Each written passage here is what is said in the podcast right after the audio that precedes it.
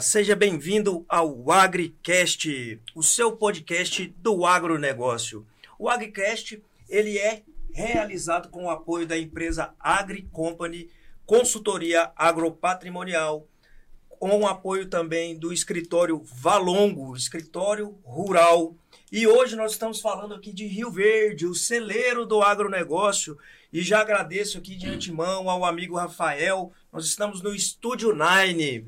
E hoje, pessoal, nós vamos falar de um tema muito importante, que é os desafios da gestão tributária do produtor rural. E para enfrentar esse tema, nós temos convidados aqui de peso super especial. Hoje nós estamos aqui com o João Valongo, estamos com o Leonardo Amaral, estamos com o Ricardo Fernandes. Eu fiquei sabendo que o Ricardo Fernandes parece que é filho, tá querendo ser filho do Balongo. Nós vamos descobrir isso no meio do caminho aí. E aí, pessoal? Então, o João Valongo, ele é um contabilista, ele também é formado em direito, é palestrante e empresário, meus amigos, e ele tem 30 anos de experiência no agro. João, eu queria começar é, para você trazer aí para o pessoal um pouco da sua história, como que você veio parar no agro, um contabilista. Conte para nós, para nós aí, para os nossos ouvintes. Bom, bom dia, ouvintes. É um prazer estar aqui. E a minha vida começou, eu vim para Goiás em final de 80 para trabalhar na Comigo. Tinha arrumado emprego já lá em, em Marília, estado de São Paulo, numa indústria lá de óleo. Porém, santo de casa não faz milagre, né? Você é natural de onde, João? Eu sou natural de Santa Fé, no Paraná. Só que em, em 80 a família se mudou para Marília, estado de São Paulo. Eu tinha arrumado emprego já numa indústria, na Zilo. Só que santo de casa não faz milagre, não tinha carteira assinada. Aí vim para trabalhar na Comigo, que eu já estava mudando o sistema para para contabilidade, para o processamento de dados, eu tinha uma experiência. Trabalhei lá na Comigo de 80, final de 80. Em 82, o meu cunhado, junto com o Evaristo, abriu a Cereal. Foi quando eu comecei a trabalhar, então, com contabilidade, é, assumia a contabilidade e fazia a contabilidade agrícola que o Ângelo e o Evaristo tinham fazendo. Então, foi meu, meus dois primeiros imposto de renda de pessoa física, de produtor rural, eu entreguei do ano 81, 82. E ali era máquina de escrever, né, João? Máquina de escrever, aquela maquininha só máquina, você puxava, nhec, nhec. Errar, tem que fazer de novo. Aquelas facetes que você tinha que dar corda, né? Que a turma pegava muitos meninos boys, mandava dar mil cordas, porque tinha que trabalhar o dia inteiro. E eu comecei a fazer o meu, o meu primeiro renda em 82, 81, 82 a, a declaração.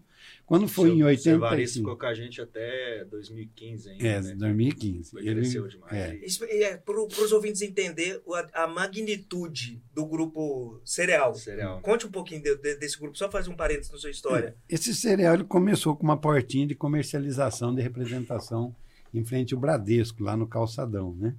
E era o Ângelo e o Evaristo na, na comercialização, eu e o meu irmão Luiz tomava conta do resto ali dentro da contabilidade, do financeiro, controle de estoque, quantos a receber e tudo. E ela foi crescendo, crescendo, compraram um armazém e, e ampliaram, onde hoje é o complexo lá, lá da cereal.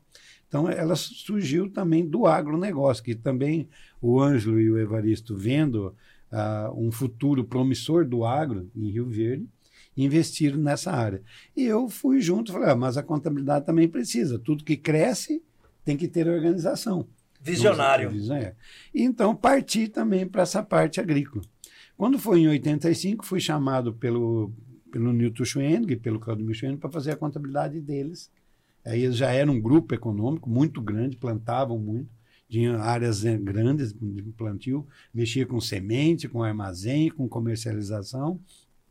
Fui trabalhar em 85 com a Cereal Ouro e ali aprimorei meus conhecimentos. Aí comecei a trabalhar mesmo com grandes produtores. E sempre vendo a dificuldade que tinha parte tributária, a parte previdenciária, é, a parte contábil, a, a complicações que a cada dia que passava, o governo querendo fiscalizar mais. E aí eu falei, por que não investir então no agronegócio, na contabilidade do agronegócio? Foi quando, em dezembro de 90, rescindimos o contrato uh, com, a, com a Cereal Ouro e eu abri a Valonga Escritório Rural antigamente com o nome de CPC Valongo, que significava Central de Processamento e Contabilidade. O único escritório de contabilidade em Rio Verde que tinha computador era o meu. Olha só. Em 1991. Na... Inovador. Na é, máquina. Eu processava a contabilidade dos outros escritórios e folha de pagamento. E eles não tinham contabilidade, não tinham um computador. E aí eu comecei a investir. E foi indo, foi indo, foi, o escritório foi crescendo, graças a Deus. Aí fui e a competência também, né, João? É, aí é o tal caso. É, contabilidade e direito a turma se forma em contabilidade, forma em direito e fala, agora acabei. Hum, lê do engano, lê do engano. Aí é que começa a estudar. é bem, é nós temos isso, o Leonardo, temos você, o Ricardo, que também é formado em direito uhum. e contabilidade. Nós sabemos que quando nós nos formamos é que nós viramos estudante. A vivência, é né? O dia a dia ali realmente que vai fazer a, a, a, diferença do bom profissional. E tem que ler, porque muda, as leis mudam a todo eu instante. Um, eu vi um cara falando que hoje o, o direito, a parte legislativa, é uma commodity se acorda com um valor e dorme com outro. Exatamente. Todo é dia é uma isso. coisa diferente. É bem Virou isso. commodity. Um dia você estuda uma coisa, amanhã é não vale mais isso. nada. E eu acho que, o, que o, um grande diferencial é que os clientes, as pessoas que precisam do nosso trabalho, eles não sabem, eles precisam de alguém para ajudar a tomar a decisão. Né? Então você também não pode ser aquele cara que fica em cima do muro. Você tem que ser um tem, cara firme e é. falar, não, faz assim que vai dar certo. Gente, né? Isso com a experiência, gente, sabedoria e estudo. Né? A gente, é fala que, a gente fala no escritório que o cara, o cliente nosso lá tem que pensar, é implantar e colher. O resto.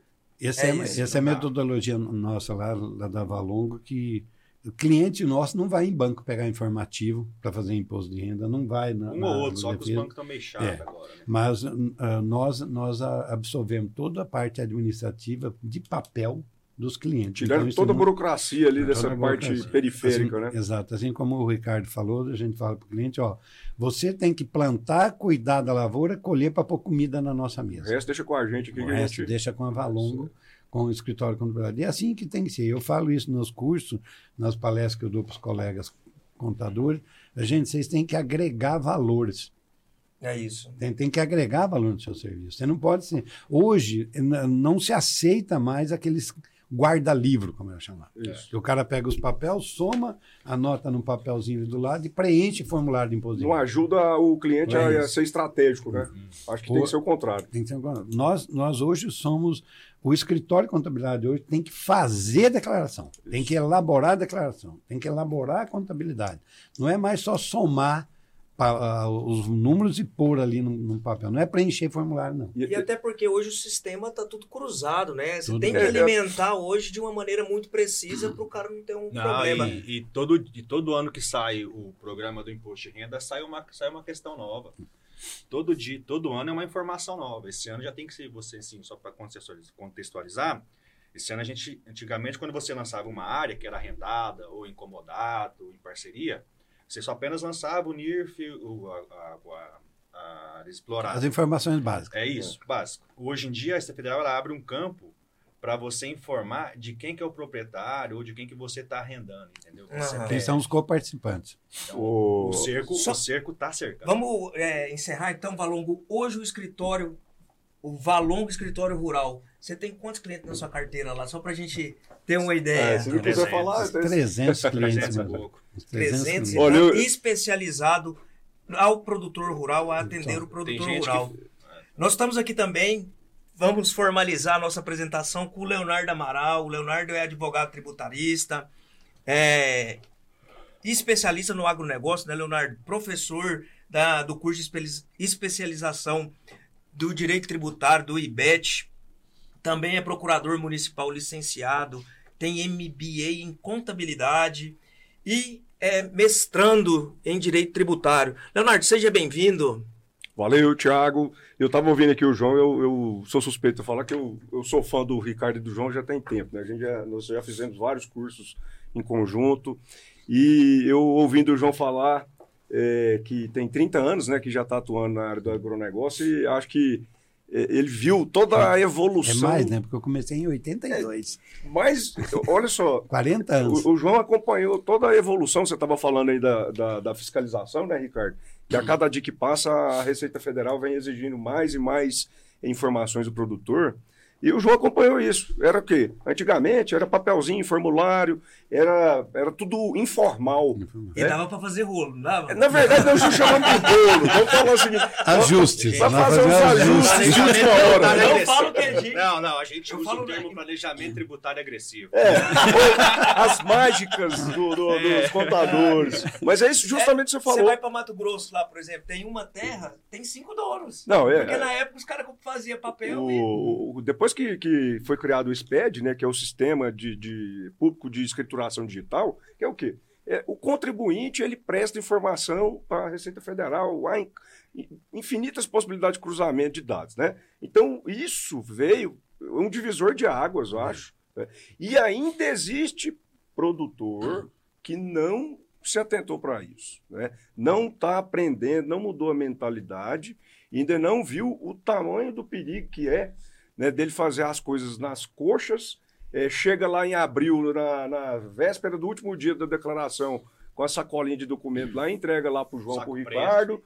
fala, se vira, faz o, o meu imposto de renda, eu não quero pagar nada. E, não na é assim mais. Pois é, o cara nem age por má fé, o cara tá tão focado É na cultural, atividade, né? Isso, na é atividade cultural. fim, que é o quê? Produzir, pensa em negociar a alta do dólar, não sei eu- o quê. Essas atividades periféricas, contabilidade, direito, o cara não, não dá atenção. E é isso que a gente tá vendo, né? Ele precisa desse olhar e tá assessorado para cuidar Eu não sei disso. se vocês vão concordar, mas eu acho assim, ó, é, o produtor faz o que ele gosta.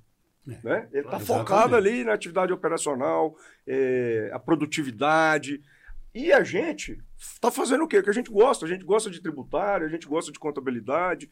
Então o produtor ele tem que fazer o quê? Se eu não gosto, eu delego, Delega eu terceirizo. Terceiriza. E aí vem o segredo que a gente está falando. Tem que ser pessoas do setor. Hoje não dá mais para você pegar qualquer amador. contador, qualquer advogado aí, qualquer assessor É muito específico, que né, não seja da área. Isso, exatamente, é, É cheio de peculiaridades. É a gente vai ver aqui hoje. É uma, é uma, é uma especialização. É justamente. Então, Uma outra é, coisa também, Leonardo, que eu só pontuando, a fazenda hoje não é como era dos nossos avós. Fazenda hoje é uma empresa uhum, e como tal tem que ser tratada. exatamente. né? Justamente. Então você tem que ter profissionais. Até ah, antigamente costumava se dizer: menino, vai para a cidade para estudar. É. Hoje, menino estuda para vir para a fazenda. fazenda. é bem isso. Porque as máquinas hoje, tudo computadorizado, GPS, sistemas integrados. Se você não Ar-condicionado. souber, se você não tiver um estudo, você não consegue operar. Tanto, tanto que hoje nem fala mais produtor rural, né? Ah, já está mudando a nomenclatura para empresário rural. Não, e, e é interessante um dado aqui, ó. Por exemplo, os Estados Unidos, que também despontam né, na agricultura, você vê lá que a, a- juventude, as pessoas mais jovens, não estão interessadas em trabalhar no agronegócio. É, lá é tecnologia, é Inovação. trabalhar no mercado de investimentos. E no Brasil, a gente está passando o contrário. Você vê que a, a moçada mais jovem está interessada em trabalhar no agronegócio. Por quê? Porque é o setor econômico que mais É cresce no dinheiro, Brasil. né? Exatamente. O E nem só isso, a gente tem que lembrar da, da finalidade que é o alimento. Tem que alimentar o mundo. Então, assim, é- a finalidade é muito nobre. Gera muito dinheiro porque a finalidade é nobre. E aí né? você mencionou esse dado aí, por exemplo, a gente tem a questão do conflito da Rússia e da Ucrânia, e um dos motivos que a Nós, ministra- mencionamos, nós mencionamos isso em off, pessoal. Eu falo o, o- a questão da, da ministra Tereza Cristina. Tá o quê? Ela está tentando mostrar para o mundo a importância dos insumos para que seja retirada a sanção, né? para que possa continuar sendo distribuído. Sim. Por quê? Porque é do insumo que o produtor vai vir, né, os fertilizantes, e vai melhorar a produtividade, garantindo o quê? A segurança alimentar. É o básico. Bem isso. né? Então, é um dos pontos, sim. E o outro, não sei se o João também vai concordar, mas o Ricardo, é, é daí que vem, a, a- a- vamos falar assim, a razão de tratar o- a tributação do produtor rural diferente das demais atividades econômicas. Até a legislação trata ela diferente. É, é, são peculiaridades. Só que isso daí também, o agronegócio, né? Nós estamos tendo uns anos atípicos aí, onde hoje nós temos o preço da saca soja 180, 190, 200 reais. 200. Tá mais de 200, né? Entendeu?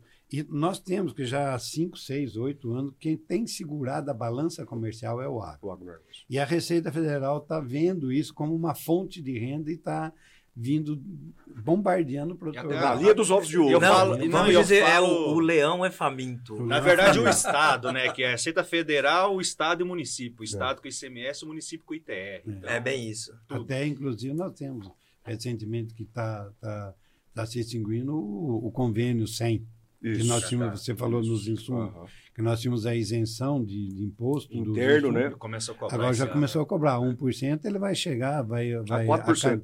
4%. Então, isso daí vai encarecer a produtividade. Exatamente. Quer dizer, o lucro que o produtor rural tinha, que, como você falou, que estão querendo matar a galinha dos ovos de ouro, certo? Vai acabar com, com a lucratividade no agro, entende? Que já não é grande. Isso. Esse ano, até hoje, nós estávamos conversando com um cliente lá no escritório, que produtor rural vendendo a soja a 190, 200 reais, tem que ter muito cuidado, porque ele está vindo de um custo de produção de Ele é três anos atrás de 70, 80 reais, É. vendeu a 160, 180, está vendendo a 200, está esquecendo que o custo de produção aumentar. 22, 23 vai estar em 170 É, reais. Um produto, né? um produto que você comprava 300 reais, hoje está 800. É, meus amigos, o papo flui. Tive que interromper o Leonardo aqui porque eu preciso apresentar o Ricardo. Ricardo Fernandes, ele é contador, ele é bacharel em ciências contábeis, também é formado em direito. Hoje ele é diretor do Valongo, escritório rural, e está pleiteando, como eu disse no início, uma paternidade aqui. Ele está querendo Ah, entrar no inventário. E eu já vou falar pro Rafael, Rafael, fica veiaco, velho. Fica veiaco. Ele vai ter que dividir. Mas brincadeiras à parte, é um prazer tê-los aqui. E o papo flui. Eu tenho dito que o papo flui. Antes da gente apresentar, a gente já começou. Vamos entrar no tema propriamente do, do nosso podcast, que é o- os desafios da gestão tributária do produtor rural. João, João, João Valongo, Valongo, é, o que, que você acha desses desafios? O que, que é o maior desafio aí que o produtor está enfrentando hoje quando a gente fala de gestão tributária? Bom, a gestão tributária hoje, o maior desafio são a complexidade das informações que, o, que o, a Receita Federal está obtendo.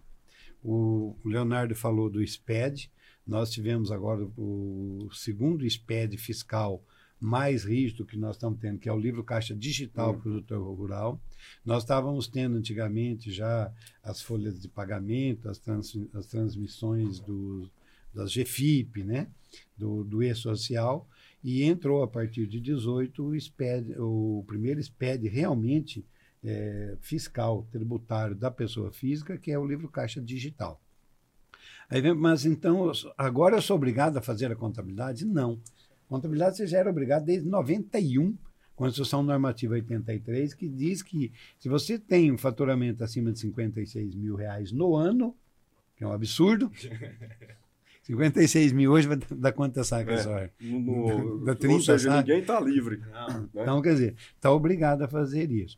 E aí nós temos, então, um trabalho tributário que é feito, da tributação mista, que isso acho que o Ricardo Leonardo deve estar falando também, que é onde, ah, por intermédio das agropecuárias, que não são holds, a turma está vendendo um nome eh, de fantasia, dizendo hold, que não é hold, é uma agropecuária, bem diferente lá da hold, onde nós temos uma tributação mista, onde você pode estar jogando um pouco em cada um, na pessoa física e na jurídica.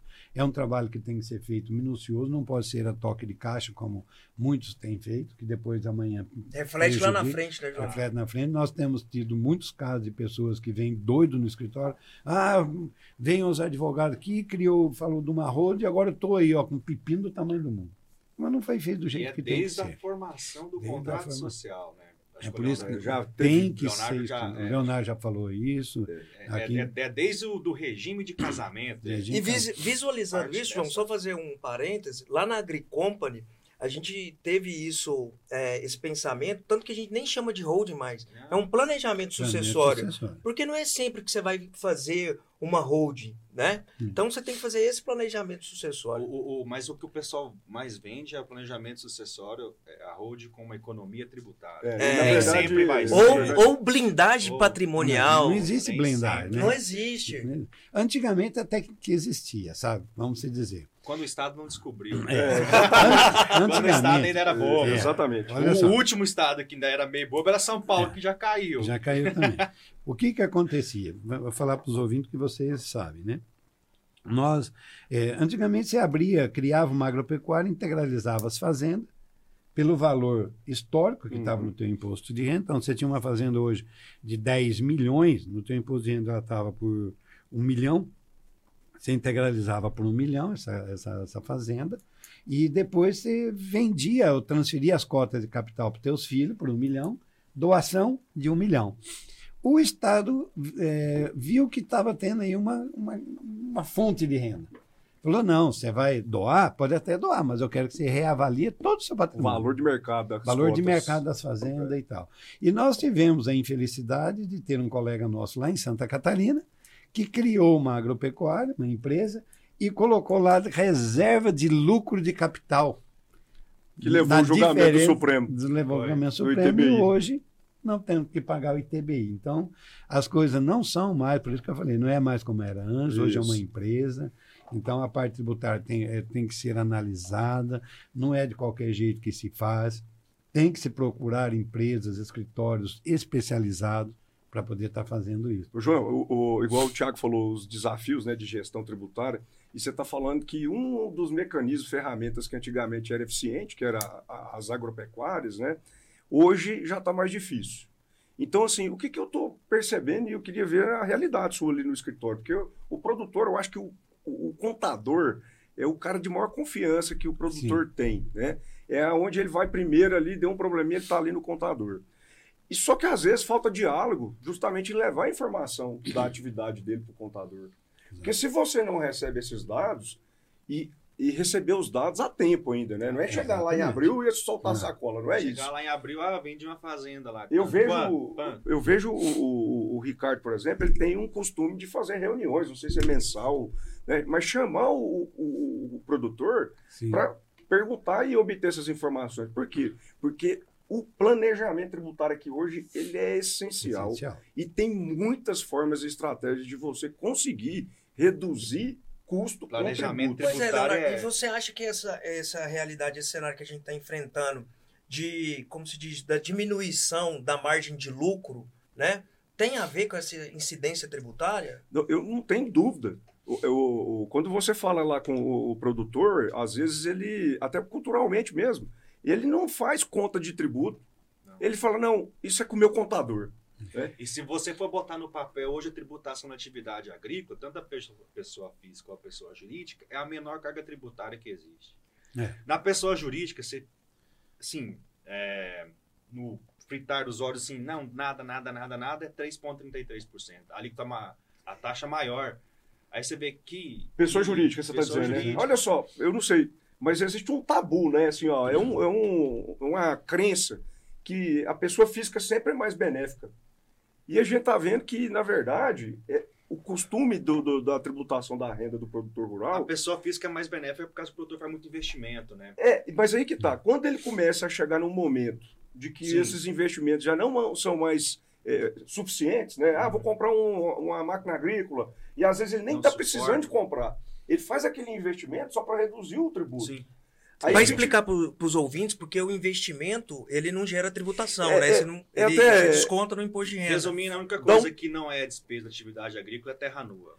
É, fazer, é, é bom fazer uma comparação. Por exemplo, um trabalhador, um uma pessoa física que trabalha para alguém. O que, que ele vai fazer? Ele vai, ele vai receber o salário dele e, vai ter a retenção do imposto, depois ele vai fazer o ajuste, né? E lá ele vai poder deduzir os gastos que ele fez com saúde, com educação. É Perfeito, isso. perfeito. Agora, o produtor rural, pessoa física, é, a legislação enxerga ele como uma empresa mesmo. né? Então, todo o custo, gasto que ele teve para manter a atividade econômica, né, que é a atividade rural, ele vai poder o quê? Fazer o abatimento. Então, você vende a sua produção, só que na hora que você vai calcular o imposto, você vai ter que achar o resultado, abatendo o custo, os gastos que foram feitos. Então, comprei trator, comprei insumo, eh, paguei funcionário, isso tudo vai ser vai entrar no cálculo. Essa é uma grande diferença. E essa é a documentação que o produtor precisa passar para vocês. Isso, e aí vem outro problema, né, João? Com o aumento da fiscalização, antigamente, o que, que acontecia? Contava muito com erro humano. A Receita não tinha quantidade de auditor suficiente para fiscalizar todo mundo. Hoje é só uma inteligência papel, artificial, é. né? Hoje é um Então, robozinho lá. Né? O, o- o fiscal pegava o papel, olhava, às vezes ele estava desatento, deixava passar. Hoje, meu amigo, é o, o T-Rex, né? É o, o É. computador da Receita chama T-Rex. Até falo para meus alunos, Deu até medo. né? mudou o, o símbolo da Receita Federal, não é mais o leão, é, É um um dinossauro, Rex. tiranossauro Rex, Nossa. faminto. Faminto. E aí o que que acontece? Se o produtor, vamos lá, chega alguém e fala assim, ah, vou, é, me, me compra isso aqui eu, sem nota, né, por exemplo. Uhum. Vou te dar um desconto lá de 10%.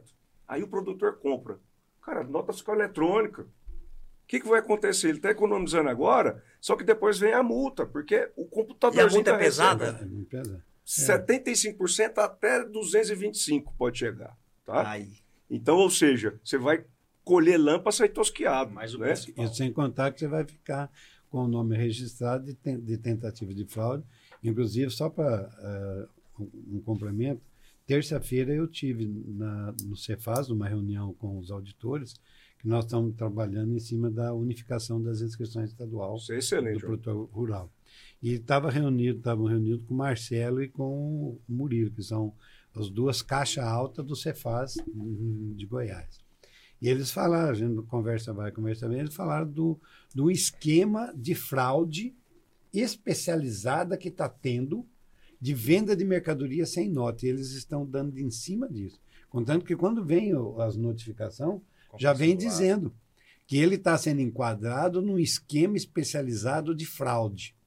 Então, hoje não tem mais como você escapar. como esconder Hoje o cada vez Terrec, mais difícil, hoje né? nós temos dois, até o Leonardo falou do, do Terrec, nós temos dois supercomputadores.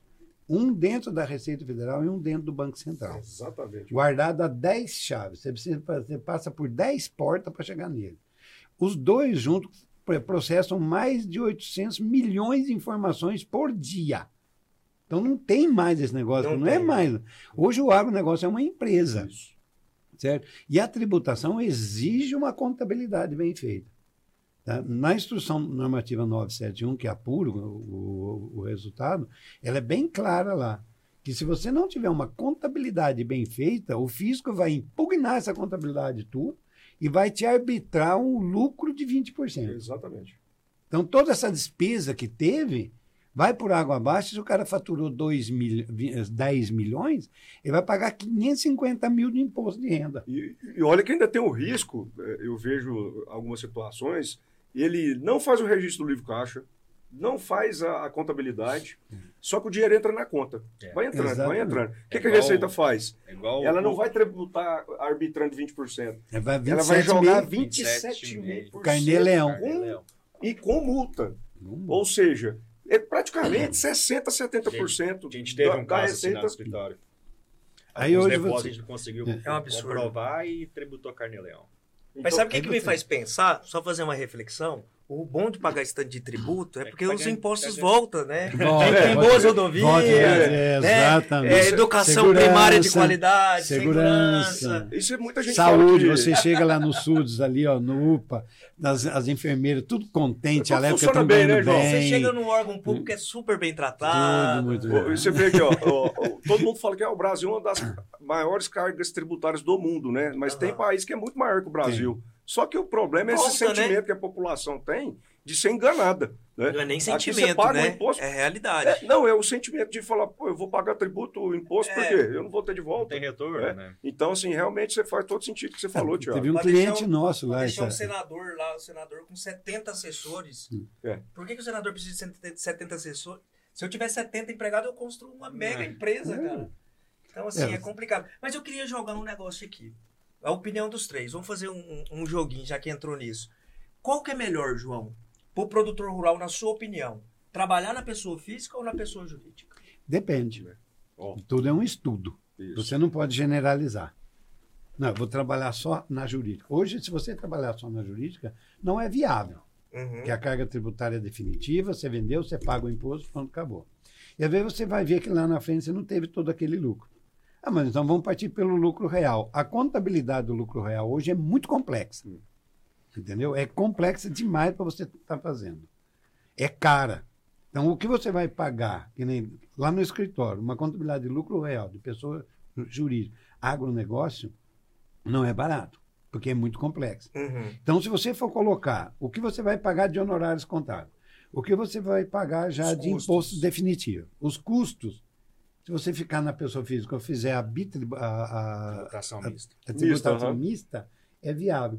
Então, tudo é analisado. Bom, eu Caso quero. concreto. eu- exatamente. Eu Depende vou da comprar uma perspectiva e Também fazenda. depende de como que o cara, às vezes o cara recebe a renda ou parceria, não produz É. nada. Então tudo, tudo depende do negócio do produtor. né? E você sabe o que eu vejo também? É, nós estamos Desculpa eu interromper. Aqui é bate-papo. É, o- até para pôr um fogo na, no, no assunto. No parquinho, fogo no parquinho. O- a gente fica também assim, muito focado na questão do, do custo tributário, né?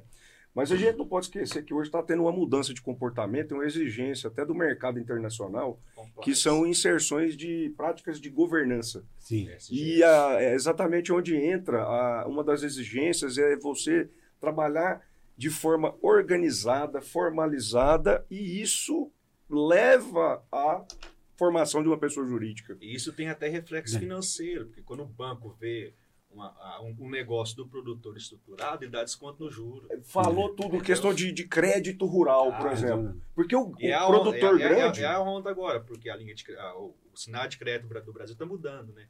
Antes era só Banco Brasil, Bradesco. É, tem bancos O mercado privados. privado. E aí Agora, que entra. Tem a própria, os fundos, Itaú né? Rabobank. é por isso que eu digo assim, a- a- eu, As eu enxergo um movimento aí de que os grandes produtores, eles vão, com toda certeza, serem obrigados, por essas circunstâncias periféricas, né, exi- exigências E das práticas importante. DSG, é, na verdade passa a ser. É tudo- Porque tá o produtor vai né? pegar um empréstimo, ele tem uma concorrência enorme e o, o- vamos falar, o crédito a ser oferecido com custeio público é pequeno, curto. Então aquele grande vai procurar o banco privado. E o banco privado, ele vai dar desconto se ele pegar um cara organizado. né? Então, daí que vem essa questão da, Da da- importância da, pessoa gestão, jurídica. da Mas o João tem toda a razão. Ah, Cada Em caso é regra, um caso. É, cada caso é um caso. Tem que em ser regra, separado. a, a tributação da pessoa física, do produtor, é muito mais benéfica. Não tem dúvidas. Não tem dúvidas. É, isso como o Ri- o Ricardo falou, e nós já sabemos, você compra uma máquina agrícola, é despesa. Você vai vender essa máquina agrícola amanhã, tudo bem, que é receita. É. Mas ninguém vende uma máquina usada para comprar uma casa. Ele dá uma máquina usada para comprar outra Ah, máquina hoje nova. vende, né? A máquina tá. Olha, que dá. olha a complexidade. Você compra, você compra três Ferrari com uma colheitadeira.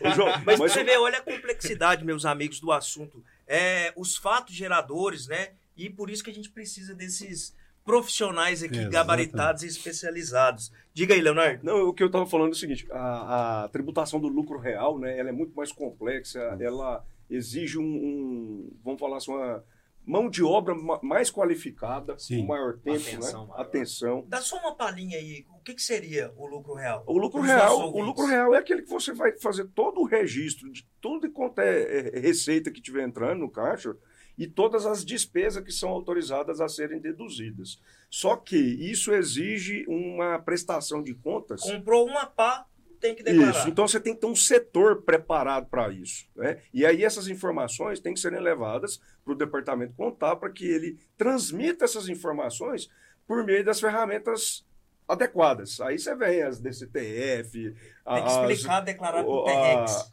a escrita digital. Então, assim, é bem mais complexo. Mas onde eu quero chegar? Com o livro Caixa Digital, a tributação do produtor também, ela passou a, de certa forma, se aproximar né, dessa tributação do lucro real das empresas. E aí é importante que o produtor vai ter que ter o quê? Ele vai ter que deter essas informações com base em documentação de qualidade. Isso. Não basta mais o cara vir e falar assim, contratou um prestador de serviço que veio lá da Bahia, por exemplo, fazer uma colheita aqui e fazer um recibinho. E fazer pagamento sem ser em conta, sabe? Por quê? Porque a Receita vai ali, vai Sim, olhar. Tem a- recibo é informal. Não, Olha sim, só, mas isso. antigamente ainda, ainda dava. Hoje Valia. em dia, se você emitir uma nota fiscal e você não ter o comprovante de pagamento e recebimento, isso federal não valida. A Receita, bom, Valida. Você tem que ter o link entre o pagamento e o recebimento do banco com o documento fiscal. Isso. E sem contar que, olha só, foi bom até que o Leonardo voltou, o caso do livro Caixa Digital, certo? Nós voltando lá atrás, nós já temos uma obrigatoriedade de fazer a contabilidade. Senão o imposto de renda vem é, te desclassifica a contabilidade, te arbitra. Uhum. No livro Caixa Digital, nós temos o registro Z- R040, que nós temos que detalhar todas as nossas áreas exploradas. No 045, nós vamos informar todos os nossos coparticipantes. Quem é que são os arrendatários? Aquilo que o, Os que o. Ricardo falou. Os parceiros, os, os condomos e tudo. No 050, nós temos nossas contas bancárias. Então, você pode ver que o- a Receita Federal já travou isso tudo. Uhum. No registro Q100, que é o, o lançamento contábil, no campo 5, campo 4, eu tenho que lançar de que fazenda que foi aquela receita ou aquela despesa. Então, ele vai cruzar aqui em cima para saber se aquela área está sendo, se aquela despesa utilizada ou não. No 5, no campo 5, eu vou informar a conta bancária.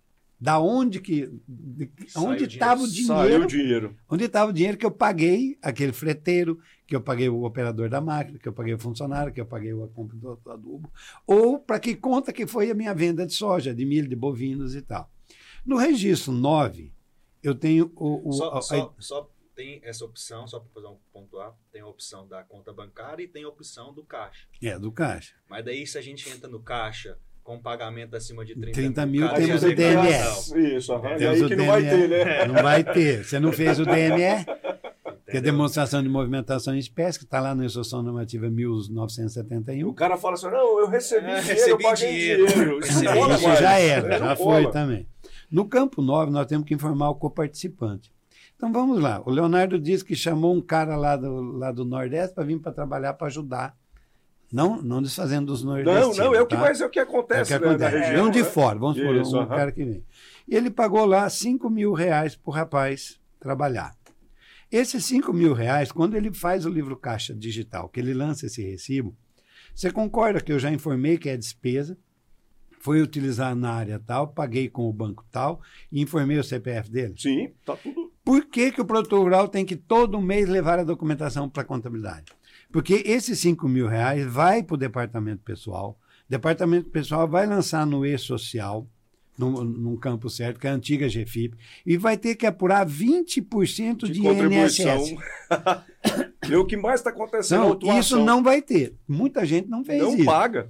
Quando for transmitir o livro caixa digital, a Receita Federal já vai cruzar. Bom, o CPF tal recebeu 10 mil do Valongo, recebeu os 20 mil do Leonardo, Cadê a 5 contribuição? mil do Ricardo, mais 10 mil O do dinossauro Thiago. já começa a Uai, sentir o cheiro. Esse CPF recebeu 150 mil durante o ano. Cadê a declaração de imposto de renda dele que não declarou?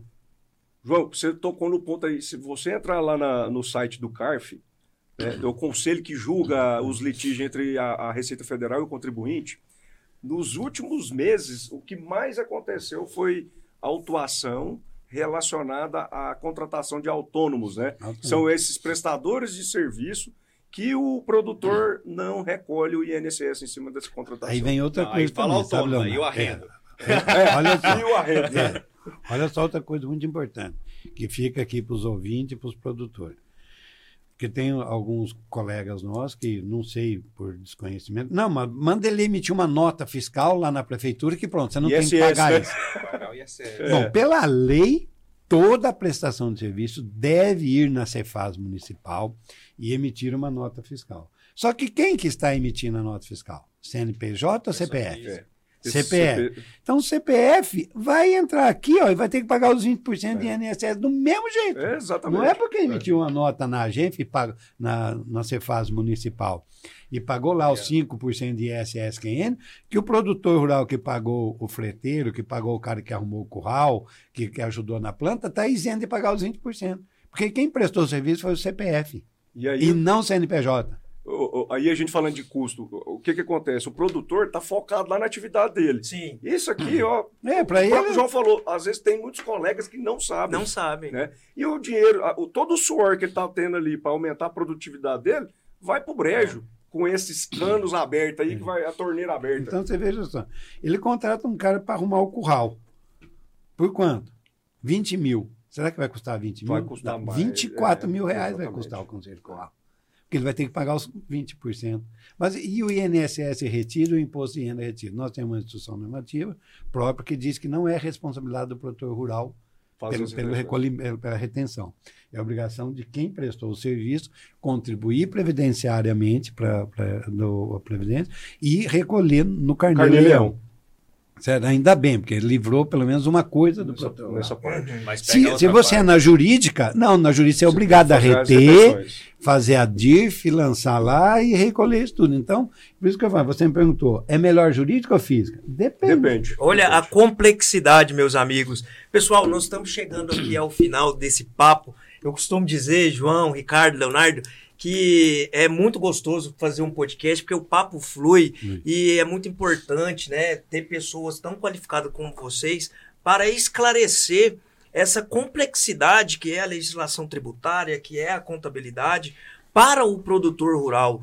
Hoje nós concluímos já que o produtor rural ele não é mais aquele fazendeiro da moda antiga, ele precisa sim se modernizar, Eu acho que se até mudar culturalmente. É, mudar sim. culturalmente. E aí eu costumo, Ricardo, falar também o seguinte: às vezes a pessoa ela tem aquele, ela quer ficar na fazenda, tem aquele estilo mais rústico, mas assim o preferir, contrate alguém que faça isso por É, você. E a gente tem a nova geração também hoje, né? Tá entrando e muita gente está ocupando os espaços nesse Sim. grupo familiar. Os É- jovens hoje estão assumindo espaço grande Isso. na área do negócio. na- e, e justamente Trazendo essa tecnologia, né? A e, parte e de gestão, fazendo é. a parte de gestão. Né? Então, eu vejo assim que um, um cenário muito próximo aí no futuro, é, essa realidade que a gente está falando, que ela vai mudar, vai acontecer. A gente tem que é, não deixar de lado a, a, vamos falar, a sabedoria né? desses É. patriarcas, As experiências. as experiências. Eu acho que o grande pulo do gato, o segredo do sucesso é equilibrar essa inovação com essa experiência que aconteceu. Navegar, Acho que exatamente. Tem esse que é o o segredo que do puder, sucesso, exatamente. E agregar. É isso. Pessoal, então eu vou passar a palavra para vocês para uma consideração final. É, João, muito obrigado por ter aceitado o convite. É, foi muito rico as suas informações. Com certeza nós vamos gravar outro episódio para sugar um pouco dessa experiência e sabedoria. Quando você estava falando e explicando sobre os campos, eu falei, tá tudo no HD dele. ele tá enxergando aqui, ele já sabe onde está os campos, campo 5, Se campo você 9. for sugar as experiências, vai ter que Tá, fazer mais de isso 100 daí, sabe podcasts. por quê? Ah. Isso daí pelo seguinte. A Valongo tem um, tem um sistema lá. Nós chegamos de manhã e olhamos as leis. A gente estuda. O Ricardo é um funcionário, quando é seis, seis e pouco, ele já está lá no Cinco escritório. e meia. É, cinco e meia não. Mas eu fiquei sabendo que esse dia ele meia hora, atrasou. Atrasou. E. Eu passei lá, eu estava indo para Goiânia, era seis e cinco, seis e dez, ele não estava lá ainda. E o que, que ele estava fazendo na noite anterior? É um mistério. É um mistério que ele estava fazendo na noite anterior. O porquê, o porquê que a gente tem isso tudo lá na cabeça. Quando saiu a instrução normativa, em 1848, em dezembro de 2018, nós começamos um trabalho muito grande junto à Receita Federal. Eu procurei o CRC, ninguém sabia. Procurei o CFC, ninguém sabia. Fui no Sindicato Rural, eles estavam perdidos. A ProSoja, a FAEG, ninguém sabia dessa instrução. Escuta essa, meus ouvintes. Aí o que, que eu fiz? Busquei é, apoio. Tivemos um apoio muito grande do Sindicato Rural de Rio Verde. Fomos na FAEG, ela nos ajudou. Fomos para a ProSoja Brasil. Fomos no CNA e conseguimos, com, através do Major Vitor Hugo, que ele é ruralista, ajuda muito nós, que abriu as portas da Receita Federal. Porque a versão 1.0 do livro Caixa Digital Produtor Rural não tinha Cristo que fazia ele funcionar. Uhum. Faz a lei É, e, nós só- e a gente Se aqui embaixo vira. que tem que se virar. É. Exige as informações. Nós fizemos mais de oito viagens e reuniões em Brasília com a cúpula da Receita Federal, com a equipe que estava desenvolvendo o livro Caixa Digital, alterando os layouts, alterando a funcionalidade, que eu provei, nós provamos para ver, que não iria funcionar do jeito que queriam. Certo? Na primeira reunião, eles vieram com uma arrogância muito grande, só que quando eles viram que não era um, um, um office boy, não desfazendo do office boy, mas não era um inexperiente que era estava lá, que era alguém que tinha 40 entendia. anos quase já de mercado e contabilidade, eles foram baixando, descendo o degrau até chegar no patamar nosso Reconheceu que reconhecer realmente... que estava errado. Por isso que eu falo qualquer campo desse aqui, porque esse, esse layout que tem hoje rodando é em função da Valonga Escritório Rural com o apoio do CNA, do, da FAEG e da ProSoja Brasil que nós alteramos. E aí, meus amigos, vocês estão entendendo a magnitude que é a presença do João Valongo eu, aqui no fa- eu ia mencionar isso, cara. Eu falo, é, até para falar, fazer a minha última participação, eu fico honrado né, em participar aqui hoje com o João, com o Eu é que Ricardo, tenho a honra. porque o- você vê o João falando, além da sabedoria, do conhecimento, né, fala tudo, o HD dele é. Né, o, ele tem um espírito de liderança né, e, e é generoso, porque ele foi lá é, resolver um problema que estava afetando todos os colegas dele. Sim. Né, e usando o tempo dele, o conhecimento que é singular para resolver esse problema. Então, assim, sou E fã de carteirinha. E impactou, né, Leonardo? Não, não, e ele tá falando, ele tá economizando, porque se a gente for falar outras coisas que ele já fez, né, vai tomar A gente mais vai voltar tempo. outra Mas vez aí aqui tem ITR, tem mais um isso. monte de coisa aí que a gente fala no futuro, viu? Vamos sugar Mas isso. eu quero deixar aqui um grande abraço, agradecer né, o, o espaço aqui que foi pelo convite, né? E João, espero aí participar novamente com vocês, Sim, viu, Ricardo? Tá junto. Sim. Estamos, estamos juntos. Convidar, eu vou ficar aqui quietinho de coadjuvante. Tamo junto. Que isso, Ricardo, sabe Ah, muito. só- só- Mas aqui é, é- é difícil até você abrir a boca, porque a gente está hoje, as duas maiores autoridades, Ah. a parte tributária do Estado, tá aqui. Que isso, Ricardo, mas você fala isso, é, eu não tenho dúvida. Eu Porque também é, falo, eu falo convivo isso, diariamente eu com o falo sem Leonardo. medo de errar, eu falo isso para todo mundo. Você convive As diariamente duas maiores com- autoridades em tributação do agronegócio e contabilidade está aqui na mesa, entendeu? Show. Por isso que o AgriCast é esse sucesso. Ricardo, muito Eu que obrigado. agradeço. Vocês querem falar mais alguma coisa pra Não, gente encerrar? só, só agradecer o convite, Foi muito dizer que foi uma honra Uma participar. honra. E estamos aí, sempre que possível, sempre que, que formos convidados, estamos aí para transmitir aos ouvintes, a transmitir a- ao, ao agronegócio as nossas experiências, a nossa sabedoria. Entende? Estamos aí para Ótimo. compartilhar. Muito show, valeu. Pessoal, conhecimento tem que ser compartilhado. É bem isso. E esse foi o propósito da gente criar o AgriCast, né? O AgriCast é um podcast para o agronegócio. A gente quer levar informação de qualidade para o produtor. É um, um projeto, João, que está começando. Hoje nós estamos no segundo episódio oficial e que homenagem, né? Como foi especial com a presença de vocês. O podcast AgriCast, ele é realizado com o apoio das empresas Agri Company, Consultoria Agropatrimonial, o apoio do Valongo Escritório Rural e Amaral e Melo Advogados. Pessoal, muito obrigado e até o próximo episódio. Valeu, galera. Um Obrigado, abraço. valeu, Valeu. um Show. abraço. Tchau, tchau.